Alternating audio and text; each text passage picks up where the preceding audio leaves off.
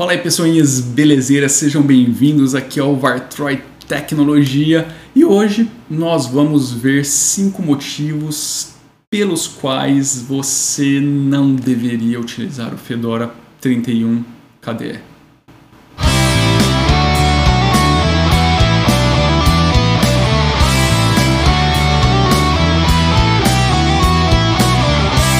Aí, moçadinha belezeira, vamos lá então para o primeiro dos motivos que de repente podem aí te desencorajar a utilizar essa versão da distro, que é algo que eu comentei no primeiro vídeo dessa minissérie. Lá atrás, se você ainda não viu, vai lá na, na análise do Fedora 31 KDE para você dar uma olhadinha, ficou, eu acho que ficou bem bacana esse episódio, que é alguns aplicativos desnecessários e redundantes. A gente tem nele três browsers para fazer exatamente a mesma coisa. Você tem ali aquela suíte de e-mail do Plasma que talvez não te sirva para absolutamente nada. E você tem a suíte Office Caligra que, se não estiver acostumado, também vai acabar te gerando um trabalhinho para remover e instalar aquela de seu gosto, a não ser que você não se importe em preservar essas coisas no seu sistema. Então, sim, para algumas pessoas esse pode ser um ponto negativo que desencoraje aí a utilização da distro. Outro ponto que para muitos podem ser muito positivo, para outros podem ser muito negativo, que é a janela de apenas um ano de vida da distro.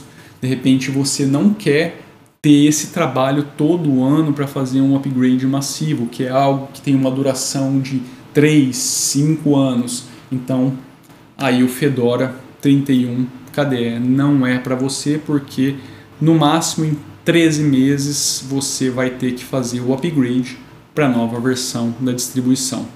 Esse é mais um daqueles pontos que é positivo para alguns e negativo para outros. Aliás, todos são. Todos os pontos positivos são negativos para outros e todos os pontos negativos são positivos para uns. Então, assim, isso é fato. Tá? Não é nem dá nem vale a pena discutir isso aqui. Mas esses são alguns dos pontos que eu considero negativos para uma camada de pessoas, como foram considerados talvez positivos num episódio anterior sobre os pontos positivos. Aqui a gente está falando de uma distribuição que não está pronta para uso, na minha opinião. Tá? Se você quer instalar e sair utilizando sem ter que fazer absolutamente nada na distro, não, esquece. Tá? É uma distro que vai demandar um tempinho para que você instale e dê aquela carinha, aquela customizadinha para deixar ela da forma que você quer. Tá? Então, assim, eu não considero ela como uma distro pronta para uso, principalmente pensando em todo o espectro de pessoas que poderiam estar tá utilizando ela, inclusive desenvolvedores. Acredito que até para eles talvez ali alguma coisa tenha que ser feita para se adequar aí ao aquilo que você de fato utiliza no seu dia a dia. Estou dizendo isso com base no que existe instalado dentro da distro, tá? E com base na minha percepção do que hoje de fato é utilizado aí pela grande maioria das pessoas.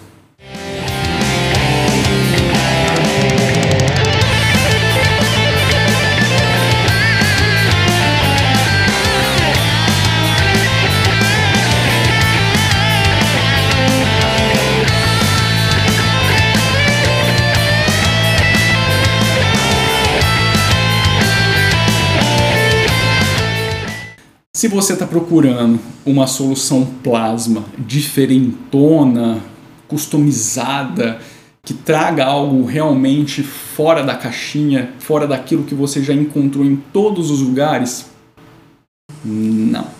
Ela não é a versão para você. Isso, se você estiver procurando o Fedora 31 KDE com esse objetivo, esse é um ponto extremamente negativo, porque eles basicamente vão entregar mais do mesmo, mais daquilo que você está acostumado a visualizar na grande maioria das distros Plasma, com um pequeniníssimo detalhe ou outro aqui e ali, mas nada que faça absolutamente nenhuma diferença gritante em termos visuais ou de usabilidade. Então, esquece. E para finalizar, minha cachorrinha já está até roncando aqui, tadinha, acho que eu estou falando demais. o Fedora KDE não é a versão oficial, a versão primária, a versão que está com os holofotes em cima ali para o Fedora. Ele é um spin. Isso pode ser algo negativo para algumas pessoas, porque não é a distro que vai receber todas as atenções. Então, esse eu considero aí o último ponto negativo, porque não é um ponto negativo que te impeça de utilizar a distro.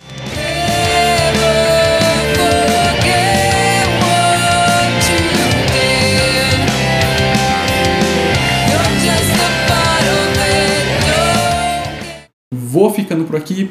Acho que deu para vocês entenderem, tá? Esses são alguns pontos que podem ser negativos e desencorajar algum, algumas pessoas a instalarem e utilizarem o Fedora 31 KDE no seu dia a dia. Se você quiser dar uma olhadinha nos cinco pontos que eu considero positivos, bacanas para você instalar e utilizar e fazer aí um contraponto, Fique à vontade, acessa aí no histórico dos vídeos, vou tentar deixar aqui no card, em algum lugar também para facilitar o acesso e também não deixa de conferir lá o primeiro episódio dessa minissérie de três episódios, que é onde eu falo um pouquinho mais sobre o Fedora 31 KDE. Beleza? Eu vou ficando por aqui. Não esquece do tapa no dedão, de se inscrever no canal e nos vemos no próximo vídeo. Um grande abraço. Fui!